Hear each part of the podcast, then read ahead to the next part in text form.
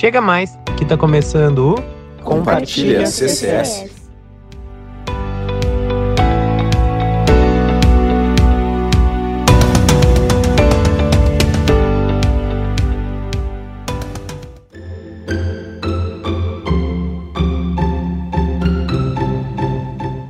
Olá, começa agora o quarto episódio do podcast Compartilha CCS, um projeto desenvolvido pelo Núcleo de Divulgação Institucional do Centro de Ciências da Saúde da Universidade Federal de Santa Maria. No episódio de hoje, vamos falar sobre saúde vocal, sua importância e cuidados necessários para manter uma voz saudável.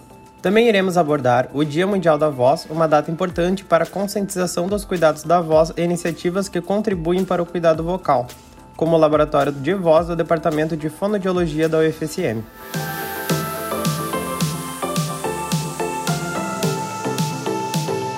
A voz é um dos principais meios de interação entre os seres humanos. Além de ter o papel da comunicação, é uma extensão de personalidade única de cada indivíduo.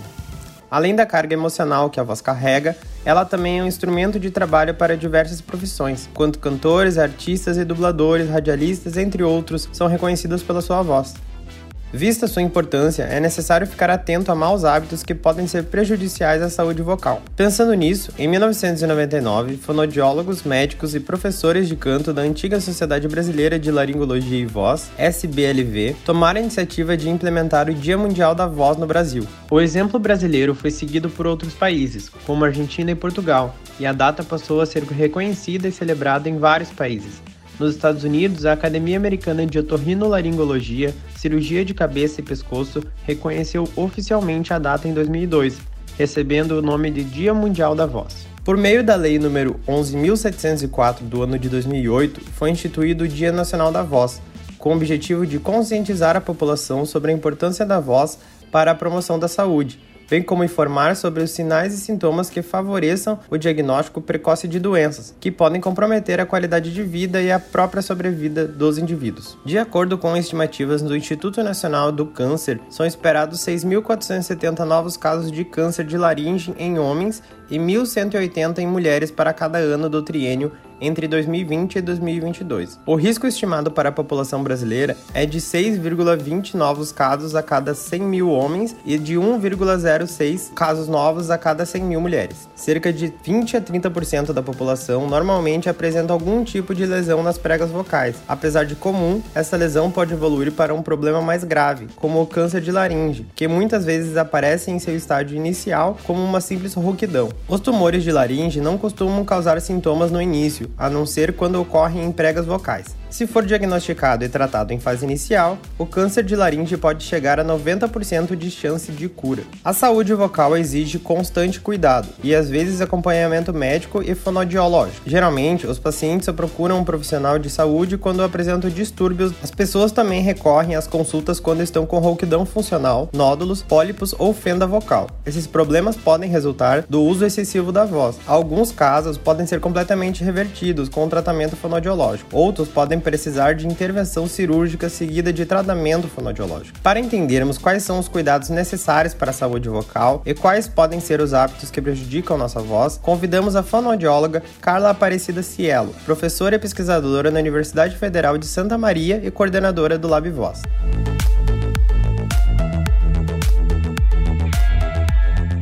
Boa tarde, professora Carla. Seja bem-vinda ao podcast Compartilha CCS. Boa tarde, Gabriel. Obrigada ao CCS pelo convite. A gente que agradece.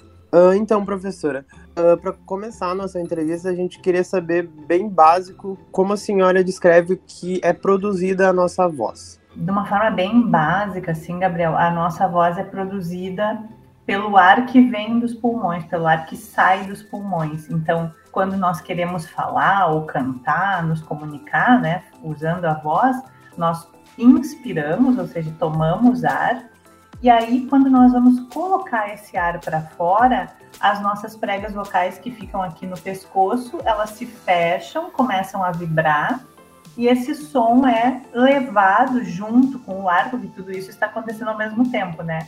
Então, esse som que é levado junto com o ar que sai dos pulmões vem para a cavidade da boca. E nós mexemos a boca, a língua, a mandíbula e fazemos as palavras. O que são as pregas vocais e qual o seu papel? Eu imagino que tem muita gente que confunde e acaba chamando de cordas vocais. Eu não sei exatamente se são a mesma coisa. Então eu queria que a senhora explicasse nas suas palavras uh, essa diferenciação. É, cordas vocais é um termo mais antigo, mas é sinônimo de pregas vocais. Hoje em dia nós usamos o nome de pregas vocais porque se trata de duas pregas musculares que nós temos na garganta.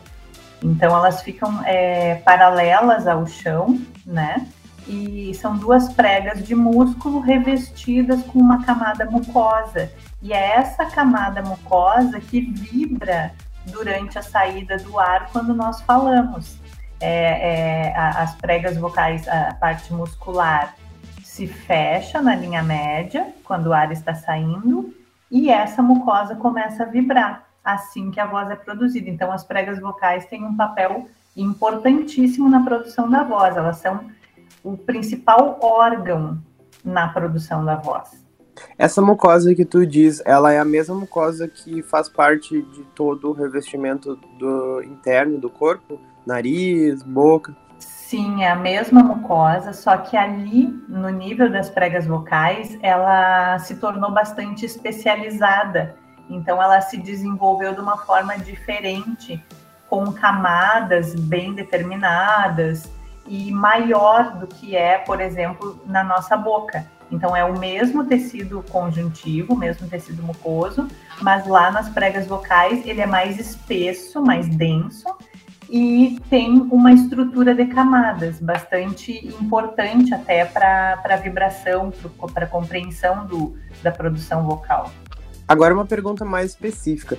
O que é a disfonia e quais são os seus sintomas? É, a disfonia ela é o nome que se dá para os distúrbios da voz. Então, toda vez que nós temos um distúrbio da voz, nós podemos falar em disfonia. E os sintomas, sintomas são algo subjetivo. Nós chamamos de sintoma aquilo que a pessoa refere sentir em relação, e no caso da disfonia, né, em relação à voz. Então, basicamente, nós poderíamos falar em três grandes áreas de sintomas aí. O primeiro deles é a sensação da pessoa de que a voz está alterada. Então, toda vez que a pessoa acha que a sua voz não está boa, por algum motivo, ela pode ter uma disfonia. Esse é um sintoma de uma possível disfonia. Outra coisa são as sensações na produção da voz, como ardência, pigarro, secura, dor, né, desconfortos para produzir a voz, mesmo que a voz pareça limpa auditivamente, sabe? Então eu posso ter uma disfonia também, mesmo a voz soando entre aspas bem. Então se a pessoa sente desconforto para falar, é também um sintoma de disfonia. E um terceiro aspecto importante que nós devemos levar em conta é quando a pessoa refere limitação na sua comunicação, na vida social, no trabalho, por causa da voz. Então, ela tem uma desvantagem, que ela percebe uma desvantagem ou um impedimento ou uma dificuldade para usar a sua voz para determinadas tarefas ou para interagir com as pessoas, também é um sintoma de disfonia. Só que, uh, lembrando agora, é importante que quando a pessoa tem algum desses sintomas que eu mencionei, ela acompanhe isso mais ou menos em 15 dias, né? Se em 15 dias esses sintomas não passam, ela deve procurar um médico otorrinolaringologista para fazer um exame de laringe para verificar o que, que, está acontecendo. Porque é muito comum, por exemplo, às vezes a pessoa abusa muito numa situação específica, tem lá a torcida do time dela, ela grita muito, né? No outro dia é possível que ela esteja disfônica, mas com o descanso, né, com cuidado, isso vai passar. Ela não vai ficar assim sempre. Agora, se isso dura mais de 15 dias, realmente é preciso investigar. Então, essa disfonia ela pode ser tanto uma coisa banal, digamos assim, temporária, que a gente tem recorrentemente, que pode com, acontecer com qualquer pessoa, quanto ser uma coisa mais séria, no caso. Sim, sim, isso é bem importante de diferenciar, né? Porque não é uh, qualquer alteração de voz que vai se configurar num problema a ser tratado. Então, se, claro que se a pessoa tem esse hábito, né, ela, ela sempre grita, um gritão, né, todas as torcidas, todos os jogos, está sempre gritando, sempre ficando disfônico, isso é recorrente, isso vai acabar tendo impacto na sua profissão, se usa a voz profissionalmente, por exemplo. Então precisa ter um tratamento para aprender a gritar, porque até para gritar tem técnica. Quando a pessoa começa a ter muitas queixas, assim, nós ensinamos a gritar com um suporte respiratório, né? Fazendo a força com os músculos do abdômen para empurrar forte o ar e não fazer a força aqui na garganta, no pescoço, onde estão as pregas vocais.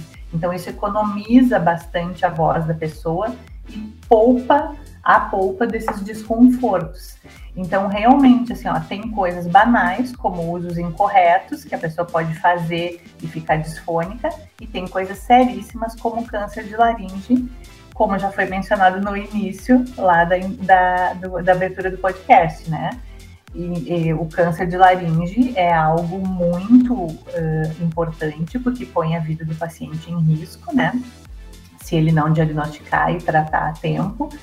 E, e esse, o câncer pode iniciar com uma, uma, uma rouquidãozinha. E nesse caso, o, o, paciente que é usuário de álcool, de tabaco, que são as duas causas mais importantes do câncer de laringe, deve estar muito atento, porque o, o primeiro sinal do câncer nas pregas vocais é a rouquidão. E se nós pensarmos, uma, uma simples rouquidão pode ser devido a uma gripe, Pode ser um sorvete gelado que eu tomei, fiz um choque térmico, pode ser que eu gritei, fico rouca, mas nesse caso do câncer é necessário uma investigação pelo médico bem aprofundada. Então a rouquidão, ela não é algo banal, ela precisa ser investigada. Por isso que eu disse que eh, nós esperamos esses 15 dias, em torno de duas semanas, a rouquidão, se ela é banal, ela vai se resolver. Se não, devemos investigar. Quais são os problemas mais comuns relacionados à voz, na sua opinião? O que nós temos de mais comum, é, não só pela minha experiência, mas também pelo que a literatura mostra, né, são os casos de disfonias funcionais, que são essas disfonias aí devidas aos diversos usos incorretos da voz, que as pessoas acabam tendo comportamentos inadequados e gerando disfonias, inclusive com desequilíbrios musculares, e também as disfonias organofuncionais, ou seja, disfonias em que, a partir de um uso, mau uso continuado, se formou uma lesão nas pregas vocais. E a principal lesão, a mais comum, são os nódulos ou calos das pregas vocais, Comumente as pessoas conhecem por calos nas pregas vocais, mas eles são nódulos que aparecem lá na, no nível da mucosa das pregas vocais. Essas, esses são os casos mais comuns e que têm tratamento comportamental, ou seja, uh, em geral não é necessário cirurgia. Uh, é possível nós conseguirmos reverter esse, esse quadro de disfonia, inclusive dos nódulos. Os nódulos são reversíveis com fonoterapia. Eles vão para cirurgia, em geral, quando eles são muito antigos, já estão muito, é, muito fibrosados, como nós chamamos, já estão com uma porção fibrótica instalada e aí eles não regridem só com, com a fonoterapia. Mas se eles são diagnosticados mais no início, eles podem ser reabsorvidos. Tu disse seria como se eles já tivessem cicatrizado, digamos assim, o machucado e não poderia ser revertido tanto quanto se fosse identificado anteriormente. É, ele fibrosado, ele já está com o tecido, essas camadas da, da mucosa das pregas vocais já acumularam muitas fibras e endureceram o tecido. Então, eles, ele não consegue mais ser reabsorvido. Quando ele está num estágio mais edematoso, que é um, um nódulo no estágio inicial, aí a gente consegue reverter com os exercícios. Como, na, na, na sua opinião, prof, você acha que a gente pode identificar problemas vocais inicialmente para fazer um diagnóstico e já saber que a gente precisa ir no fonoaudiólogo? Eu acho que, em primeiro lugar, é fazer uma observação da duração dessas queixas de voz Então, eu posso ter queixa da qualidade da minha voz, eu posso ter queixa porque eu me sinto, me incomoda produzir voz, arde, dói, ou a minha voz não está dando conta da minha profissão, né? Então, se eu observo isso e não é algo passageiro, é importante buscar tratamento, porque existe tratamento. É uma das coisas, por exemplo, um homem que tem a voz muito fina, né? Um, um, um, homem que se identifica com o gênero masculino e ele tem a voz muito fina. Ele tem uh, limitações na sua vida social, na sua vida pessoal, na vida profissional. Nós recebemos muito esse tipo de paciente. E tem tratamento. Tem tratamento, é, na maior parte dos casos, essa voz fina é resultado de um ajuste muscular inadequado, facilmente corrigido com exercícios. Então, isso muda a vida da pessoa, né? Os pacientes que vêm com essa queixa fazem a fonoterapia, isso tem um impacto muito grande na qualidade de vida e, inclusive, profissional. Então, toda vez que a pessoa tem algum problema, não se sente bem, não se identifica, ou a voz não atinge aquilo que ela gostaria, é possível sim tratar. E é possível melhorar a voz, é possível desenvolver a voz falada com a fonoterapia.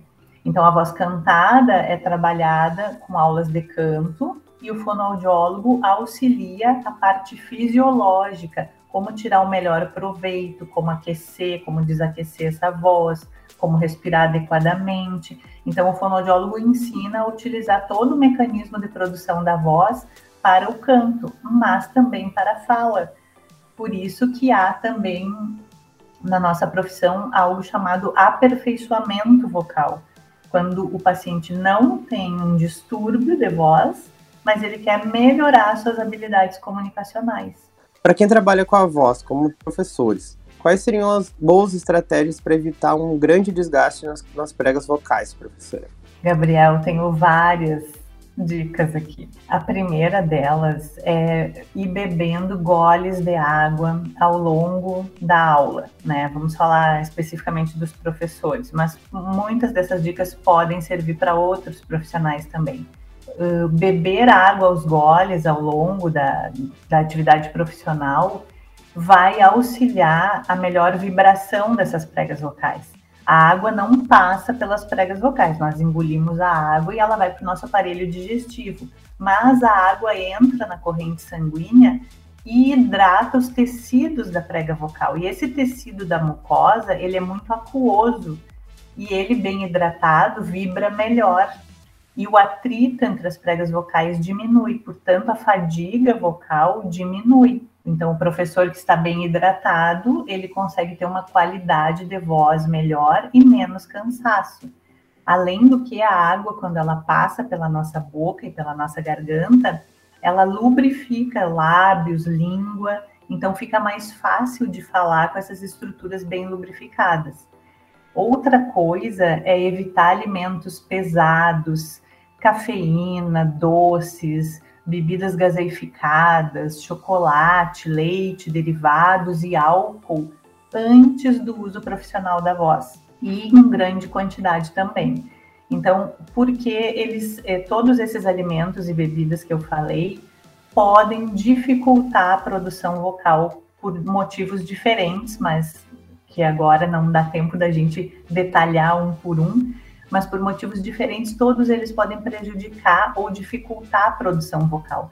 Então, nós sempre aconselhamos que antes do uso profissional, a pessoa evite esses alimentos e bebidas para garantir que o seu desempenho vai ser melhor. Evitar cigarro e drogas sempre, porque, como nós falamos, o cigarro é o maior causador do câncer de laringe, né? Cuidar a postura corporal para falar, então, quando a gente pensa num profissional da voz, nós pensamos que a voz tem que ser mais impostada, ela tem que, é uma voz mais trabalhada. A voz do profissional é diferente da voz que a gente usa quando está tirado em casa no sofá, né, conversando com os amigos.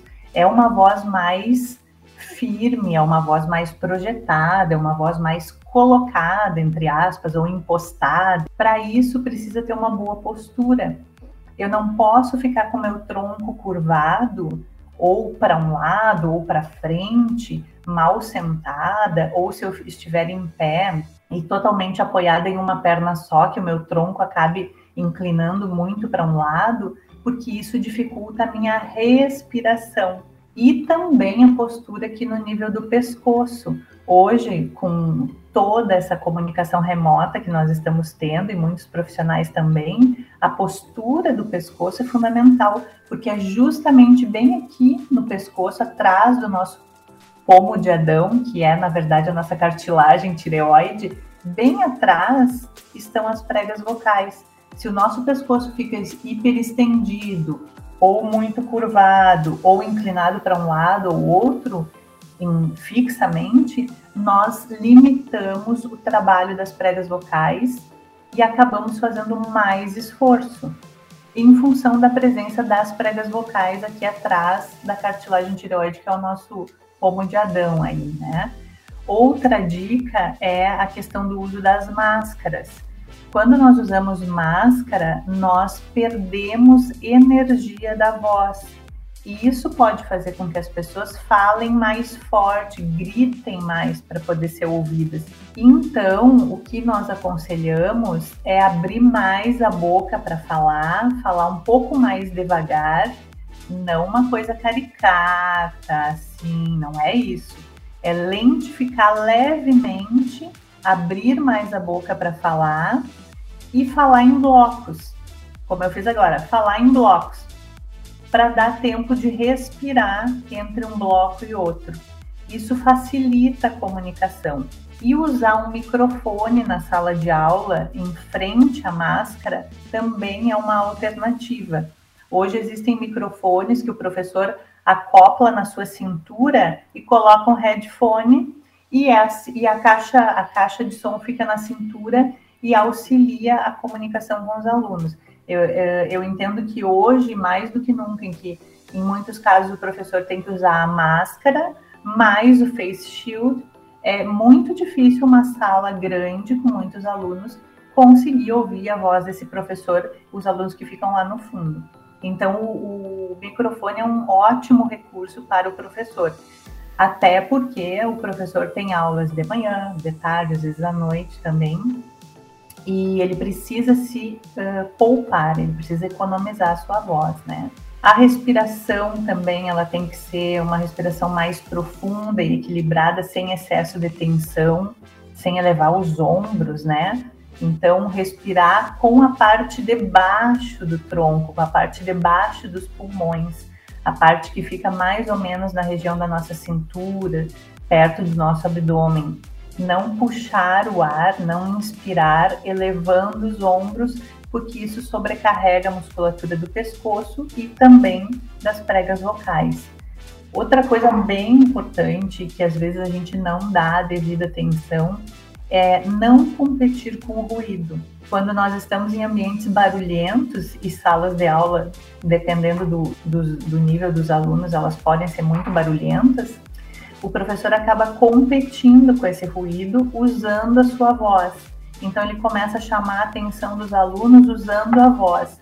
Nesses casos, existem estratégias de bater palma, bater com a caneta na mesa, apagar e acender a luz, usar esse som aqui, ó, porque esse som não tem vibração das pregas vocais, então nós não desgastamos as pregas vocais e ele não lesiona as pregas vocais. Então, o professor pode usar muito esse que é um som forte, bem audível para o ouvido humano e que não lesiona suas pregas vocais. Depois que ele consegue o silêncio, é que ele tem que falar. Ele não pode usar a sua voz como mecanismo de pedir silêncio, porque senão ele se desgasta demais né? Então existem estratégias que ele pode criar aí. Uh, não falar de costas para o público, lembrando que a nossa voz sai da nossa boca. Então a nossa boca deve estar direcionada para o nosso público, para que o público capte melhor a nossa voz, porque de costas nós perdemos intensidade, perdemos a força da voz, perdemos energia da voz e não, não somos audíveis ao nosso público. Outra questão é dar expressividade para a voz e para o corpo.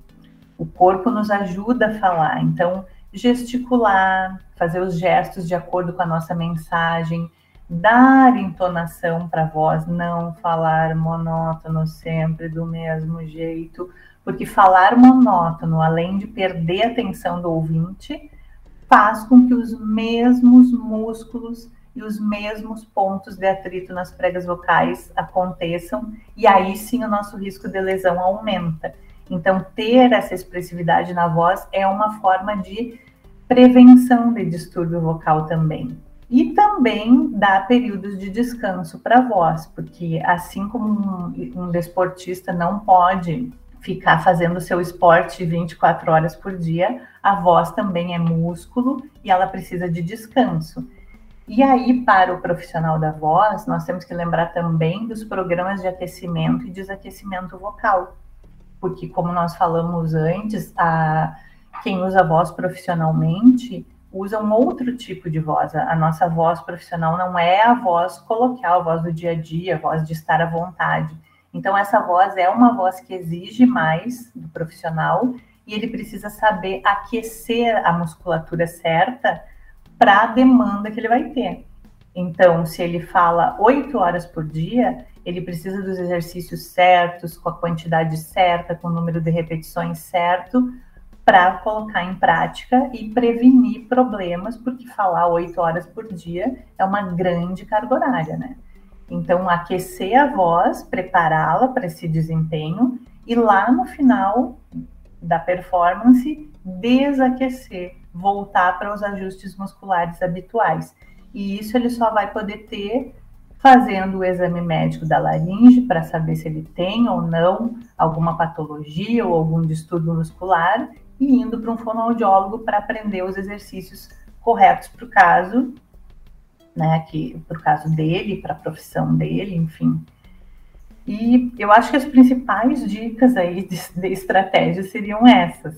Não sei se tu tens alguma dúvida. Eu ia comentar de essa, essa questão de, de eu perceber que a voz consegue controlar muito bem essa questão de respirar, mas no sentido de conseguir ter mais fôlego que pessoas que não trabalham com isso. Então, por exemplo, lá, sei lá, se eu vejo algum artista cantando ou algum radialista falando, eu percebo que ele consegue falar por um tempo, falar frases mais longas sem perder o, a intensidade da voz, conseguir, tipo, agora, por exemplo, eu falando contigo, eu consigo, eu tenho que respirar mais pausadamente. Mas eu percebo que tem gente que consegue fazer isso com uma facilidade muito maior, uma, dominar essa técnica da voz muito mais fácil. Então agora eu tô falando, eu consigo perceber que é, é tudo que é prática, né? Exatamente. O treino é a parte mais importante do sucesso, né? Então, quando, é, quando a gente aprende como a voz é produzida, é, localiza no nosso próprio corpo quais as estruturas, compreende isso, porque isso não é de domínio público, digamos, né? A pessoa vai aprender isso. Então, como a voz é produzida, que partes do meu corpo eu uso, como eu posso exercitar, a gente começa de exercícios do mais simples para o mais complexo, e aos poucos a pessoa vai incorporando na sua rotina, na sua vida, e não são exercícios uh, que tomem muito tempo, porque depois que a pessoa aprende, domina, ela pode usar até o momento de tomar banho para fazer o exercício. Ela está arrumando a sua cama, pode ir fazendo exercício. Então dá para encaixar bem na rotina diária e isso mantém. O interessante também é que pessoas que exercitam a voz, elas mantêm a longevidade vocal, ou seja, elas vão envelhecendo mas a voz atrasa um pouco esse envelhecimento da voz, porque a voz envelhece conosco, né? Então, quem exercita a voz mantém a sua voz com qualidade por mais tempo. E isso é bem interessante hoje em dia, né? Que uma coisa que eu observo muito e, e observava na minha prática clínica quando eu não era professora aqui na Federal, que eu era professora numa universidade particular e tinha consultório, eu recebia muitas mulheres bem mais velhas, mas com plástica, que não tinham aparência da sua idade e que elas vinham e reclamavam: eu não quero ter a voz de uma velha, porque eu não me sinto velha e também não gosto quando as pessoas pensam que eu estou doente, porque a imagem não estava mais fechando com a qualidade da voz. E também dá para fazer exercícios para melhorar esse envelhecimento vocal. Claro que nós não vamos é, retroceder o envelhecimento, ele faz parte é, do ser humano, é um processo natural, mas nós podemos retardar e melhorar as manifestações da presbifonia, que é o nome que nós damos ao envelhecimento da voz. Agora, uma coisa mais que eu, de eu ter percebido situações nesse sentido, eu queria saber se existe alguma substância, alguma, alguma coisa que esses profissionais podem usar, usando um exemplo bem específico, porque eu percebo que, Sangalo agora, pegando por um exemplo mais específico, ela faz exercícios antes de subir ao palco para aquecer a voz, mas ela também toma ou, ou cheira ou, alguma substância, não sei, ou se é pela boca ou se é pelo nariz, eu não lembro. Eu sei que virou. Mas eu quero saber se existe alguma substância que possa, fonoaudiologicamente, medicamente aprovada, que seja legal para esse tipo de auxilie ou se é melhor só exercícios ou só esse aquecimento prévio. É, Gabriel, o que a Ivete Sangalo faz, que tu vês ela lá, ela inala vapor de água. Então, ela faz uma hidratação que a gente chama de uma hidratação direta com o vapor de água, que é possível fazer também. Então, se inala o vapor de água e ele preenche as cavidades da boca, garganta, nariz e chega até as pregas vocais caindo sobre o muco que reveste as pregas vocais. Assim como na boca nós temos saliva revestindo a nossa mucosa, lá na prega vocal nós temos um muco. E esse muco, quando o vapor de água chega lá, fica menos denso, fica mais molhadinho, ele permite uma vibração mais livre da prega vocal e melhora a qualidade do sinal que é produzido lá na laringe. É isso que ela faz. É isso que a gente também utiliza na terapia. Isso se chama uma hidratação direta. No caso dela e de muitos outros também, se usa o vapor, pode ser usado o vapor quente para inalação. E aí se chama termoterapia. O calor auxilia, mas o calor não é utilizado antes do uso profissional da voz. Ele é utilizado depois do uso profissional da voz, o calor, né?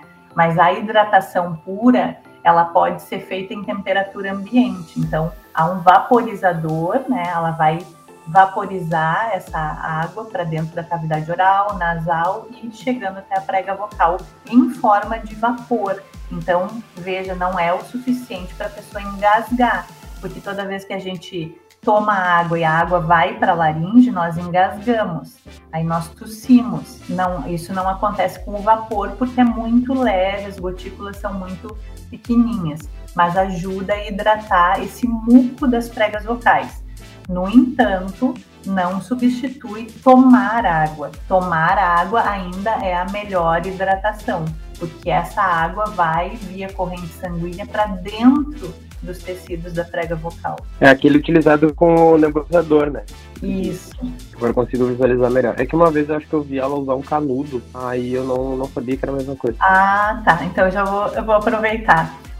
Existe um exercício, uma técnica que é uma técnica de fonação em tubo imerso em água. Esse é o nome da técnica. Então, nós utilizamos um, um tipo específico de canudo, numa quantidade de água, a profundidade é específica para cada paciente, então depende do caso, tem que ser avaliado caso a caso, e aí o paciente vai fazer sonorizações dentro da água. É uma forma de condicionar a musculatura das pregas vocais e mobilizar mais ainda a mucosa para que ela fique bem, entre aspas, massageada, para que quando ela for vibrar fazendo voz, essa vibração seja bem simétrica, gerando uma voz bem limpa. Por que esses profissionais acabam ficando com a voz prejudicada? Os professores, né, que nós estávamos falando, têm condições de trabalho às vezes difíceis. Às vezes a sala de aula fica ao lado do pátio de recreio ou da educação física em que uma turma está tendo aula e outra está lá fazendo barulho, o professor acaba tendo que competir com o barulho, ou esse professor não tem um ar-condicionado dentro da sala de aula, tem um ventilador barulhento, ele compete com o barulho do ventilador, né? Ou tem muita criança fazendo barulho, ele não sabe utilizar estratégias para chamar atenção, usa a voz, ele acaba muitas vezes sem ter esse conhecimento de como respirar bem, como impostar a voz, aí em vez de ele impostar, que é, nós estamos usando esse termo para dizer uma voz que é produzida de forma equilibrada. Ele acaba fazendo força na laringe, no pescoço, e para aumentar o volume da sua voz, e acaba extenuando as suas pregas vocais, entrando em fadiga e sentindo cansaço, né? Começa a ter queixas de voz, não tem o hábito de tomar água, às vezes existem salas de aula em que não se tem um quadro branco, ainda se tem o quadro de giz. Aí o professor está de costa para os alunos, falando e respirando o giz o pó de giz, que também vai lá para as pregas vocais, resseca. Ele tem uma série de condições difíceis de trabalho, ele não tem acesso muitas vezes a uma formação que possa esclarecê-lo em relação a, a como usar melhor a voz, né? Que recursos. Muitas vezes ele não tem acesso a microfone, esse microfone que eu te falei antes, né, que é um headset com uma caixinha de som que se coloca na cintura, que seria o ideal para todos os professores hum, hum, de todos os níveis, porque ele, ele faz com que o professor se poupe uma vez que tendo o microfone não é necessário aumentar o volume da voz. Volume eu estou chamando aqui, mas o nome correto é pressão sonora. Então não, não se aumenta a pressão sonora da voz se se tem microfone.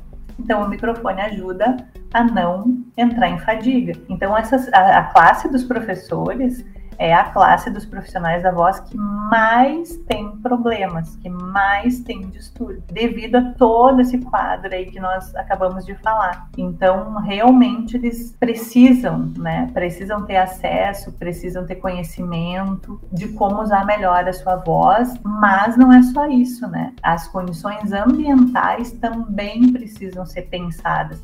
Esse professor tem que ter uma água à disposição no corredor para ele encher sua garrafinha, né?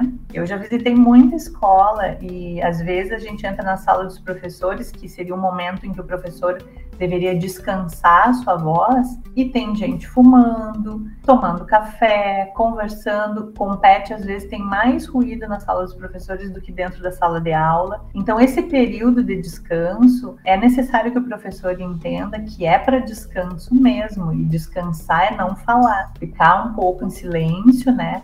Se for muito necessário falar, existe uma voz que nós chamamos voz confidencial ou murmurada, é a voz de não acordar o nenê. Nós abrimos mais a boca para falar, mantemos a melodia, mas o volume é diminuído ao máximo sem cochichar. Não é o cochicho, é voz, ó, a voz bem fraquinha, com a boca bem articulada, e isso ajuda a descansar a voz para depois voltar para a sala de aula. Uma dúvida mais pessoal agora, quando a gente fala em fazer esse, esse exercício, acredito que um pouco automático do ser humano, que, que a gente chama de limpar a voz. Eu ouço as pessoas falando que se chama limpar. Eu queria saber se isso prejudica de alguma forma ou se isso é uma coisa indicada. O que, que você acha? Gabriel, eu, se chama pigarro isso. Ah, esse e é, é. E é péssimo para voz. É muito ruim. Porque quando nós fazemos o pigarro, claro, o pigarro e a tosse, se nós temos realmente secreção para expelir, né? Um catarro para expelir, eles eles existem para isso, né? Para ajudar o organismo. Mas o que nós vemos é muitas pessoas fazerem justamente isso. Vou falar em público para então começar a falar. Dá a sensação que limpa porque remove o muco que está sobre as pregas vocais. No entanto, a atividade muscular que é feita é muito agressiva. As pregas vocais, elas estão, é, são duas pregas em forma de V com o vértice aqui na frente do pescoço, se abrindo lá para trás. Então, o que, que acontece quando nós pigarreamos ou tossimos? uma prega bate de encontro a outra de forma muito agressiva. E isso pode, inclusive, causar lesões com o uso contínuo. Existe um pigarro incompleto que nós chamamos, que é fazer esse movimento todo do pigarro, mas antes de fazer o som do pigarro, parar e engolir. Então a pessoa se prepara toda para fazer tranca, chega ao ponto de trancar, de fechar as pregas vocais, mas ela não faz o barulho. fecha bem e engole. Então, isso ajuda bastante a evitar esse atrito excessivo entre as pregas vocais que pode gerar lesão. É, eu achava que não. Mas é, agora faz todo sentido. Além de, de todos esses hábitos que tu já citou, de manter um exercício, de ter um conhecimento sobre o, quais são, qual é a melhor utilização da voz, eu queria saber uh, no nosso cotidiano o que, que tu acha que pode ajudar, ajudar a gente a manter uma boa saúde vocal. Nós podemos pensar em evitar falar em ambientes ruidosos ou poluídos, procurar usar roupas que não sejam apertadas aí no pescoço, no tórax, onde estão os pulmões, para não afetar né, a laringe, a respiração, para poder deixar esses órgãos bem soltos para respirar, não fumar, né, moderar o álcool, falar de uma forma confortável, sem forçar, sem gritar, né, sem sentir desconforto, fazer refeições leves quando a gente precisa falar mais e também antes de dormir porque refeições pesadas ou todos aqueles alimentos que nós já comentamos, quando usados antes de dormir, eles podem causar refluxo gastroesofágico e isso pode atingir as pregas vocais também.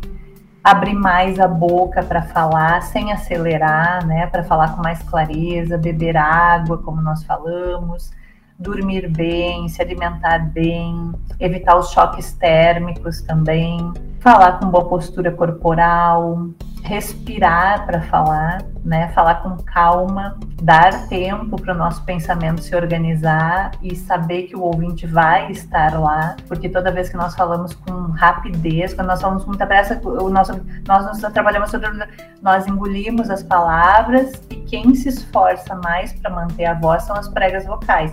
Elas acabam sendo as sobrecarregadas da história. Então, abrir mais a boca para falar faz com que a voz seja melhor projetada no ambiente. O alto-falante, que é a nossa boca, funciona melhor quando ele se abre, né? Então, se eu fecho muito a boca para falar rápido, eu preciso fechar mais a boca. E se, ou se eu travo muito, ah, travo os dentes para falar, não abro a boca, a minha voz fica presa e eu faço as pregas vocais trabalharem mais para poder aumentar o volume que eu perco quando eu fecho, fecho muita boca, né? E aquecer e desaquecer a voz, quem é profissional. Então, os hábitos são simples até, mas nós precisamos prestar atenção no nosso organismo para identificar onde será, o que será que eu estou fazendo? Eu não estou respirando, estou com uma postura ruim, estou gritando para falar, eu, eu, ah, eu estou fechando a boca. O que, que eu faço? Então é interessante, hoje em dia nós temos recursos à mão, que são as imagens, né? Nós podemos gravar tanto em áudio quanto em vídeo e nos observar também para perceber o que, que nós estamos fazendo que pode pode estar uh, colaborando para nossa sensação ruim em relação à voz, né? Agora falando sobre a rouquidão, prof, foi na primeira pergunta. A rouquidão ela pode indicar um problema vocal, então. E como que tu acha que a gente pode tratá-lo depois de já identificar? A rouquidão, ela é um nome que as pessoas, em, em, os leigos, digamos assim, utilizam rouquidão para como se fosse sinônimo de disfonia. Então as pessoas falam assim: ah, minha voz está rouca. Isso significa que a gente entende, né? A, a minha voz está rouca significa ah, minha voz está alterada, está diferente, tem alguma coisa errada com a minha voz. Mas rouquidão é apenas um dos tipos de voz alterada. Existem vários. Então, é um nome genérico que, que as pessoas acabaram dando para uma alteração na voz. A rouquidão, pensando em distúrbio de voz, que o paciente escuta sua voz diferente, se ele não passar, se esse problema não passa aí nesses 15 dias que nós falamos, ele deve investigar. Quando se vai ao médico otorrino, ele faz um exame e ele visualiza as pregas vocais durante a respiração, durante a fonação, e ele vê se elas estão com a musculatura equilibrada ou não. E aí nós temos vários tipos de desequilíbrio muscular que vão gerar fendas, que nós chamamos, ou ele verifica se elas têm alguma lesão, nódulos, pólipos, cistos, edema de Heinck, que é muito comum no fumante, e ele vai dar esse diagnóstico médico, o que, que tem nessa laringe. Com esse exame na mão, ele procura um fonoaudiólogo que vai fazer então o diagnóstico fonoaudiológico com base no comportamento todo que o paciente tem ao vocalizar e nesse laudo e escolher os exercícios certos para melhorar, minimizar ou até reabsorver toda a lesão, como no caso dos nódulos. Então, tem distúrbios que vão se corrigir completamente e outros que vão melhorar o máximo possível. E aí nós vamos ter a melhor voz possível se a pessoa permanece com aquela lesão. Então, por exemplo, pode haver um cisto na prega vocal que não é necessário operar esse cisto sempre vai deixar uma rouquidãozinha, mas o paciente vai aprender a usar a voz de uma forma mais equilibrada, a rouquidão vai estar presente para quem escuta aquela voz, mas já não vai gerar tanto desconforto para o paciente. Nos casos, por exemplo, em que o paciente tem doenças importantes que ele precisa de cirurgia primeiro, antes de ir para fonoterapia, o médico já vai dar esse, essa devolutiva para ele. Então, no câncer, né, que é possível fazer cirurgia ou radioterapia ou quimioterapia ou combinadas, o médico vai decidir, mas é muitíssimo importante uma pessoa que já tem antecedentes de câncer na família e que é fumante, tabagista e percebe rouquidão na voz, não deixe de procurar o médico otorrino para fazer um exame, porque muitos casos podem ser totalmente curados de câncer de laringe e o paciente pode ter uma vida com a voz funcional ainda. Só que nos casos em que a pessoa se atrasa, não busca, pensa, ah, isso é só uma gripezinha, vai passar, vou tomar um paracetamol, não precisa, segue fumando, segue bebendo e aquilo vai piorando. E às vezes chega-se ao ponto de ter que retirar toda a laringe, o paciente fica sem voz e aí ou ele tem que aprender a usar uma eletrolaringe, que é aquela que se segura com a mão e tem um som metálico, ou ele precisa aprender a falar usando uma voz eructada, que é uma voz arrotada. Ele vai usar o arroto, né, a eructação, para poder produzir voz. Ou ele vai ter que botar uma outra prótese lá, que também vai desviar o ar do pulmão para o esôfago e ele vai falar com uma qualidade vocal eructada. Então, aí é um caso extremo e que impacta totalmente a vida do paciente, né? Profissionalmente, socialmente, é bem complicado isso. Então, nós sempre alertamos e agora nós estamos chegando no Dia Mundial da Voz e essa campanha, como tu disseste no início, ela é uma campanha que começou no Brasil e hoje é mundial e o foco principal dela foi o câncer de laringe, porque os casos diminuíram muito a partir dessa campanha. As pessoas começaram a se conscientizar e se dar conta de que uma rouquidão que não desaparece em 15 dias não é normal. Tem que verificar o que é. Pode ser que seja benigna, mas pode ser que não. Essa rouquidão, então, que tu falou, me lembra muito a rouquidão que as pessoas. Eu vejo que as pessoas normalizam muito a rouquidão causada pelo cigarro. As pessoas pensam, eu sou fumante, então tudo bem, no, no final da vida ou na terceira idade, é ok, eu já aceitei que eu vou estar com uma voz mais rouca. Então, é, essa rouquidão, ela é possível ser minimizada, então, com o passar do, dos anos. É, tu vês que uma pessoa que, percebe, que é fumante e que já percebe a rouquidão, isso é um sinal de alerta imenso porque nesses casos existe a possibilidade grande de poder ser um câncer. Então, nunca é normal num fumante estar rouco. Nós temos, uh, não, não que todo fumante vai desenvolver o câncer de laringe, claro que não, né? E, existem outros fatores que colaboram para o aparecimento do câncer, como fatores genéticos e o uso de álcool associado, mas existe uma grande probabilidade, o, o, maior causador do câncer de laringe é o cigarro. seguido pelo álcool e seguido pelo refluxo laringofaríngeo. Então, nunca uma pessoa que fuma e que sente rouquidão deve achar que isso é normal. Existe uma outra patologia muito comum nos fumantes, que é o edema de Heinck. A camada de Heinck é uma daquelas camadas da mucosa das pregas vocais. Então, essa camada se torna muito inflada, ela aumenta muito e causa uma rouquidão e um agravamento da voz. Por isso que nós vemos muitas mulheres fumantes com uma voz masculina.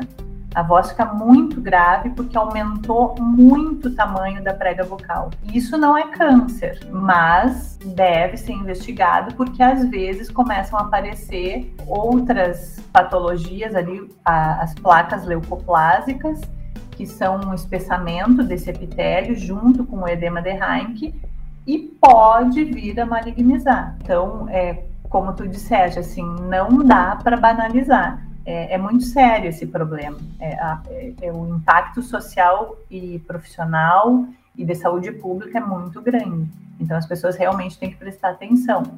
Outra questão que me lembrou essa tua pergunta é que muitos professores acham que a voz do professor é rouca, é normal. E na verdade não é. A voz do professor tem ficado rouca porque o professor passa por tudo aquilo que nós conversamos. Mas não é normal, não é para ser assim. Pode ser melhor. Então, existe a possibilidade de melhorar as condições de produção vocal e melhorar a qualidade de vida desses profissionais que se sentem roucos e cansados e fatigados em função do uso intenso da voz, né? O uso do cigarro e do álcool são fatores de risco para o desenvolvimento de câncer de laringe, como tu já comentou, que, acomete as pregas vocais.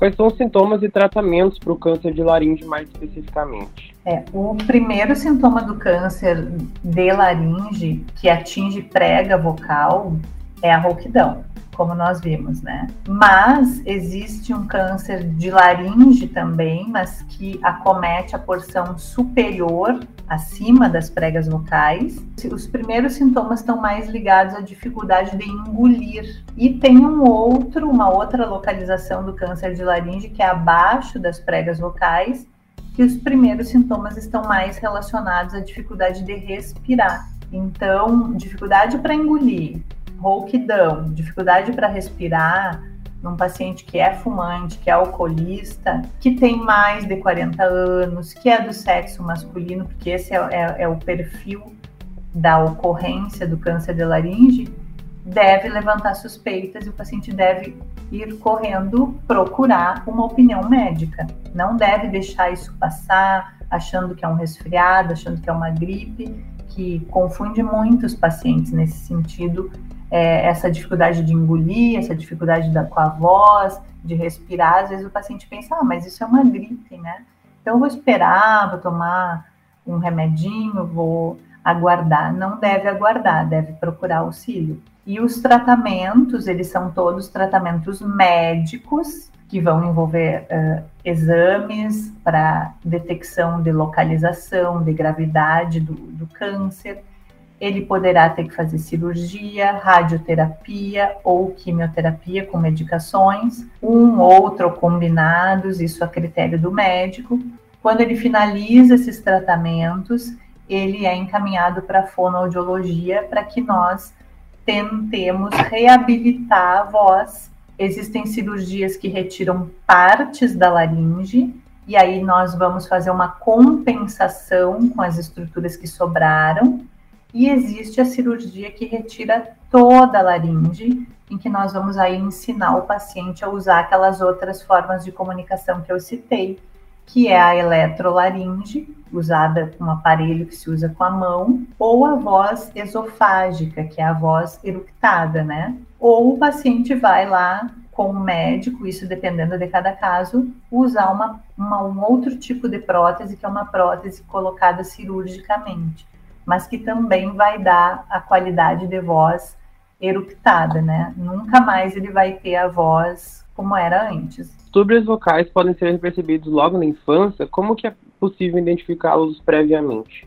Sim, as crianças podem ter disfonia, a disfonia infantil, crianças que têm esses hábitos também de falar muito forte, gritar muito, crianças muito ativas, muito líderes, muito agressivas ou muito ansiosas, eh, tem fatores aí de personalidade, de comportamento que podem favorecer o aparecimento da disfonia na infância. Mas nós temos que lembrar que toda criança pode ser levemente, discretamente rouquinha. É normal uma pequena rouquidão na infância, porque as preguinhas vocais ainda não estão desenvolvidas e a mucosinha que recobre essa musculatura da prega vocal ainda não tem a diferenciação nessas camadas que nós comentamos.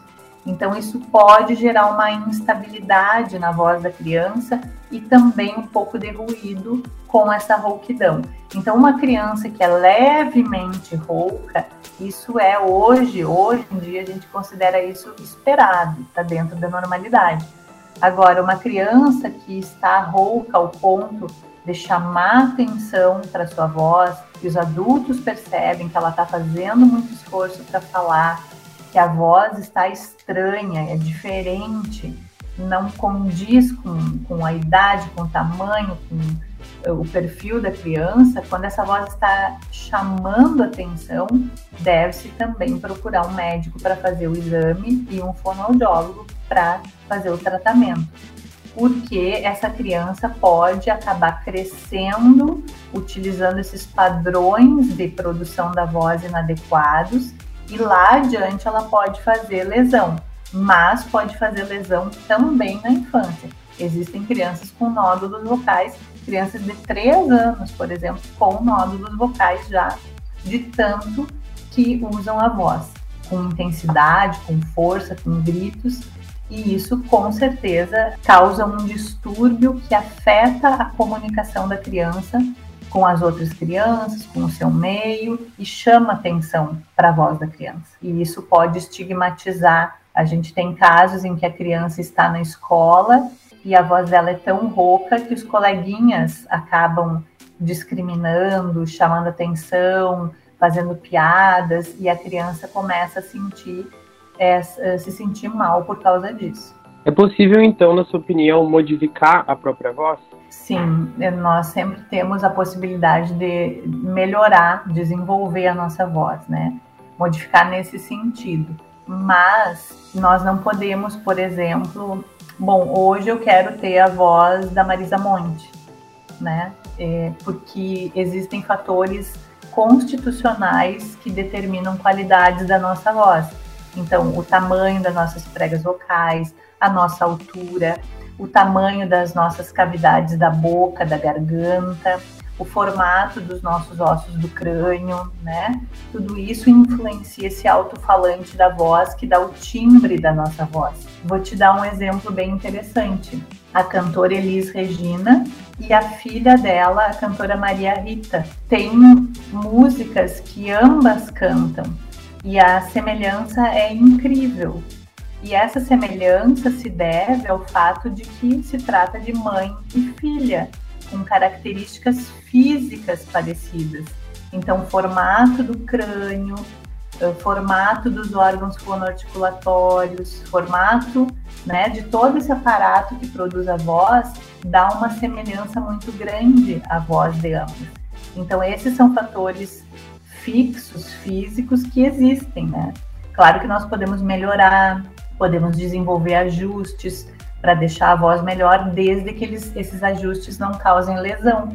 Então, acontece muito também das pessoas acabarem tentando fazer comportamentos vocais para atingir um determinado tipo de voz e esses ajustes acabam fazendo lesão nas pregas vocais com o tempo. Então, esses ajustes duram um tempo com aquela voz, mas acaba lesionando e não a continuidade na voz que foi feita dessa maneira.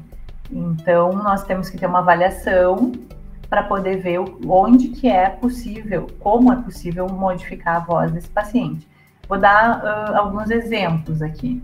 Hoje nós trabalhamos muito com a população trans. Nós temos mulheres trans que tinham uh, o sexo biológico masculino estrutura masculina, tamanho de prega vocal masculino, tamanho de cavidades de ressonância, que são essas cavidades de boca e garganta masculinos, e que nós não temos como modificar, mas nós conseguimos fazer alguns ajustes que trazem essa voz mais para perto da faixa feminina, que é a faixa com a qual essas mulheres trans se identificam com o gênero feminino, com esse marcador que é uma voz feminina. E o inverso também, homens trans, embora eles aumentem a massa muscular da prega vocal com o tratamento hormonal, nas mulheres trans isso não acontece, mas os homens trans conseguem aumentar a massa da prega vocal e deixar a voz mais grossa,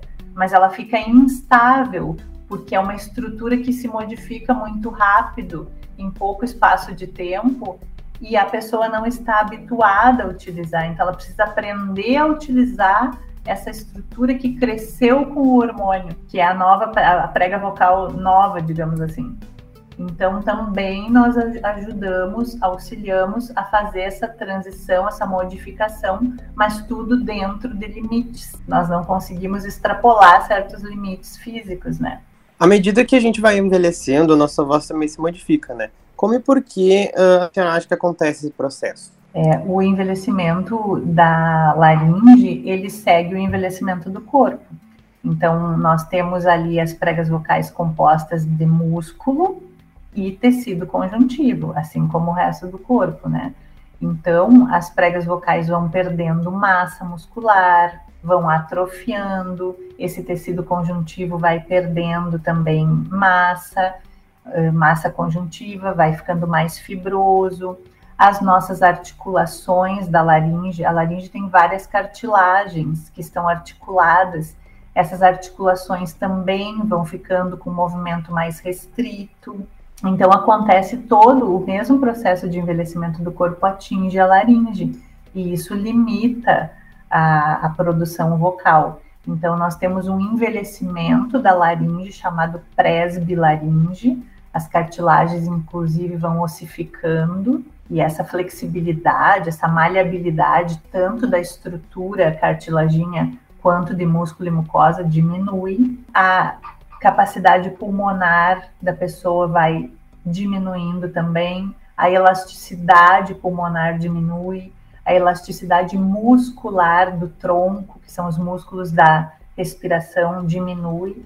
Então, nós vamos envelhecendo e a qualidade da voz vai envelhecendo, o fôlego, entre aspas, vai diminuindo para falar, a própria articulação, que é o movimento da boca, da língua, dos lábios, também vai diminuindo, porque esses, isso também é músculo, isso também sofre um envelhecimento, diminuição de massa, atrofia, fibrose. Então, o idoso vai ganhando características de idoso, inclusive na voz. Então, a presbilaringe é a laringe do idoso e a presbifonia é a voz do idoso. Mas, como eu falei antes, também uh, fazendo um paralelo com o corpo em geral, uma pessoa que se exercita, ela consegue atrasar certos processos, né? E envelhecer com mais qualidade. Com a voz, a mesma coisa. Então, é possível retardar o, o,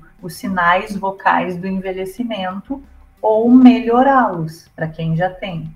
Muitas pessoas acreditam que consumir bebidas e alimentos muito gelados podem contribuir para dores de garganta que dão. Isso é verdade, professora? Pode, pode sim, pelo choque térmico. Não é o, o, o alimento, o gelado em si, mas é o choque, né? Nós temos uma temperatura interna bem alta, né, 37 graus. Então, nós, quando nós ingerimos um gelado, se nós não seguramos ele um pouco na boca para depois deglutir, é possível que a gente sinta a nossa laringe, porque o esôfago, que é o canal por onde o alimento vai da boca para o estômago, ele fica bem atrás das pregas vocais. Então, quando ele gela muito rápido, as pregas vocais podem sentir esse choque. Não é toda pessoa que tem essa sensibilidade mas quem tem já deve ficar atento para evitar isso, principalmente antes do uso profissional. Tem pessoas que tomam um sorvete, um picolé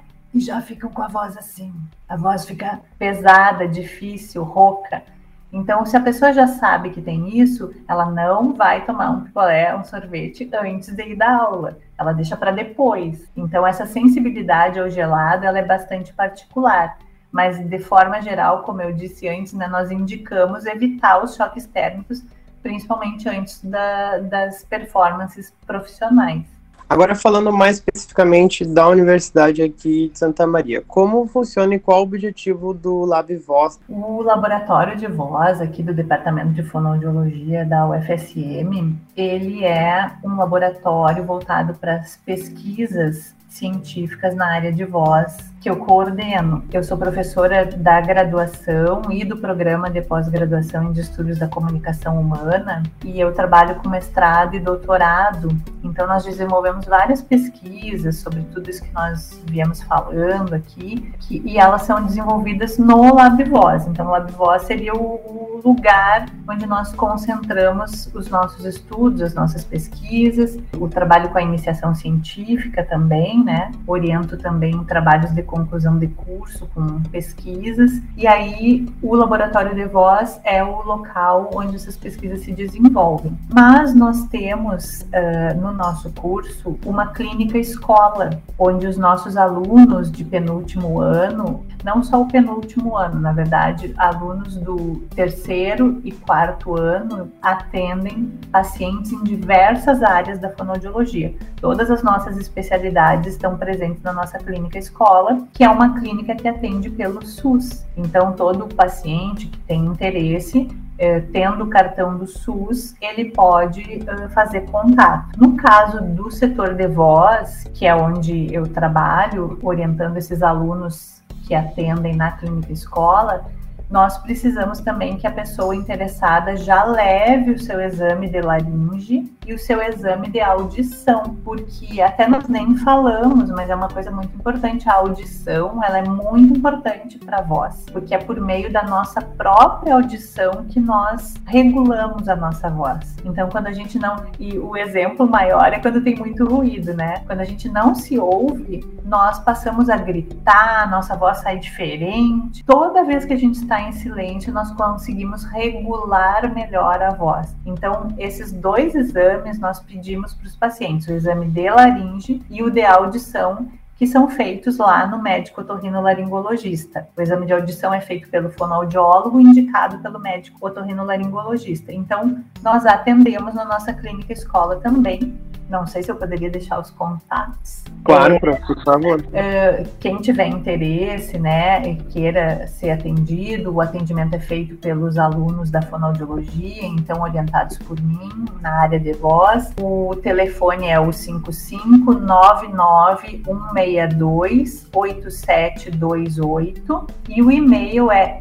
saf SAF, Pono, F-O-N-O, tudo junto, arroba ufsm.br. Basta entrar em contato, nós temos uma lista de espera, mas nós vamos chamando. Só eu gostaria de deixar é, bem frisado que é necessário ter o cartão do SUS e é necessário ter o exame de laringe e o exame audiológico para fazer o para iniciar o atendimento na clínica. E nós também temos, né, o laboratório de voz tem o Instagram que é o arroba labvozufsm. No Instagram nós temos muito material, muito resultado de pesquisa ali, colocado de forma bem dinâmica, bem acessível para a população em geral, né? É uma atividade de extensão em que nós resumimos as nossas pesquisas publicadas já e colocamos lá para as pessoas poderem ter acesso.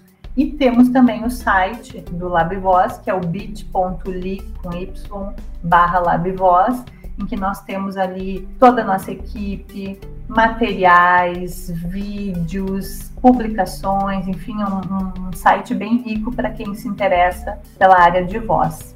É isso então, prof. Eu agradeço pelo teu tempo, por aceitar participar do nosso podcast. Gabriel, eu adorei. Para nós é muito bom, sabe? Porque agora vem a Semana da Voz, nós vamos ter uma palestra também. Eu vou até te mandar depois por e-mail, se tu quiser assistir, que é com uma palestrante de Porto Alegre, que é minha ex-aluna, e ela é best-seller agora em comunicação assertiva. E ela vai falar sobre voz e comunicação assertiva. Ela é ótima, sabe? E vai ser aberto, assim, vai ser dia.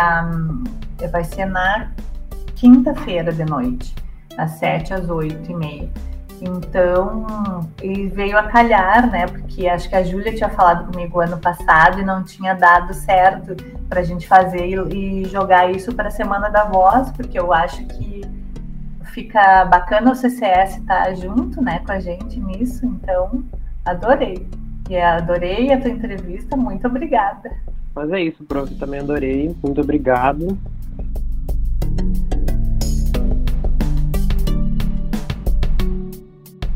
E o nosso quarto episódio do podcast Compartilha CCS vai ficando por aqui. Obrigado pela companhia. No episódio de hoje, falamos sobre a importância dos cuidados com a saúde vocal e a conscientização dos bons hábitos para cuidar da voz. Contamos com a participação da professora doutora Carla Aparecida Cielo. Por conta do distanciamento social imposto pela pandemia, a entrevista com a fonoaudióloga Carla foi feita de forma online através do Google Meet. A apresentação do episódio de hoje foi feita por mim, Gabriel Oliveira, e a produção foi de Ana Júlia Miller, Alexandre Macari, Ana Alicia Flores, Aline Hubert e Alex Perotoni. O podcast Compartilha CCS é produzido pelo Núcleo de Divulgação Institucional do Centro de Ciências da Saúde da Universidade Federal de Santa Maria. Não se esqueça de nos seguir nas nossas redes sociais para ficar ligado nos próximos episódios. Estamos como arroba CCSUFSM no Instagram, Facebook e no site institucional da universidade. Lembrando que no nosso último episódio sobre saúde auditiva está disponível no Spotify do Compartilha CCS. Você acabou de ouvir o Compartilha CCS, um podcast que te ajuda a descomplicar o mundo da saúde.